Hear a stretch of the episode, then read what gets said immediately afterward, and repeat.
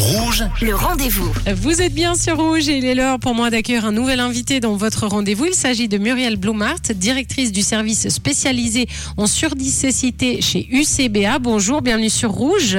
Bonjour. Bonjour. Alors, le 27 juin aura lieu la journée internationale de la surdicécité et en marge de cette journée, il y a une action très importante organisée euh, conjointement par l'UCBA, l'action FRSA, la Fondation TAN et la Fondation euh, Taublinden Hilfe. L'action s'appelle À table en situation de surdicécité. De quoi s'agit-il? Alors, il s'agit d'une euh, d'une action de sensibilisation pour permettre de faire mieux connaître le handicap de la surdicécité, qui est une double atteinte sensorielle de la vue et de l'ouïe. Et là, on a la chance de pouvoir euh, collaborer avec euh, 57 restaurants qui auront euh, disposé sur leur table des, des sets de table particuliers que nous avons conçus avec euh, une lunette de simulation qu'on peut détacher pour simuler un handicap visuel. Et il y aura aussi à disposition des protections auriculaires qui permettront de moins bien entendre. Voilà. Et ça permettra aux personnes, aux clients qui vont dans ces restaurants de vivre une expérience particulière euh, pour s'imaginer comment ça se passe un repas pour une personne qui à la fois a un handicap de la vue et de l'ouïe. Alors, 57 restaurants, vous avez dit, euh, y participent. Pour vous, c'est beaucoup ou pas assez? Dans le sens, est-ce que vous trouvez que la société, euh, les gens en général sont assez impliqués, assez concernés par cette problématique? Alors, nous sommes déjà très contents de ces 57 restaurants. C'est le double de l'année dernière. Donc, euh, nous sommes très contents et très reconnaissants de leur, de leur collaboration.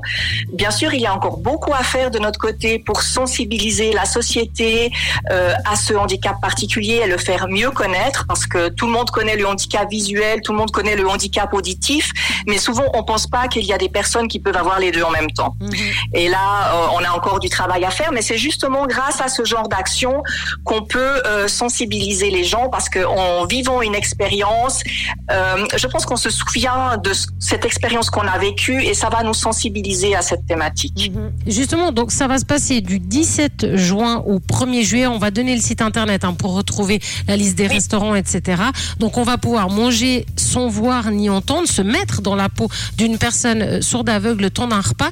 Qu'est-ce qu'on retient vraiment en général d'une telle expérience? À, à quoi est-ce qu'on va être confronté qu'on qu'on connaît pas, euh, n'étant pas euh, sourd aveugle? Alors, il y a différents aspects. Si on prend les questions euh, au niveau visuel, déjà, c'est difficile de manger en voyant très mal. C'est difficile de manger correctement euh, à table. Aussi, on voit moins bien le plat. Normalement, on a du plaisir à voir ce qu'on a dans son assiette et là, on le voit moins bien.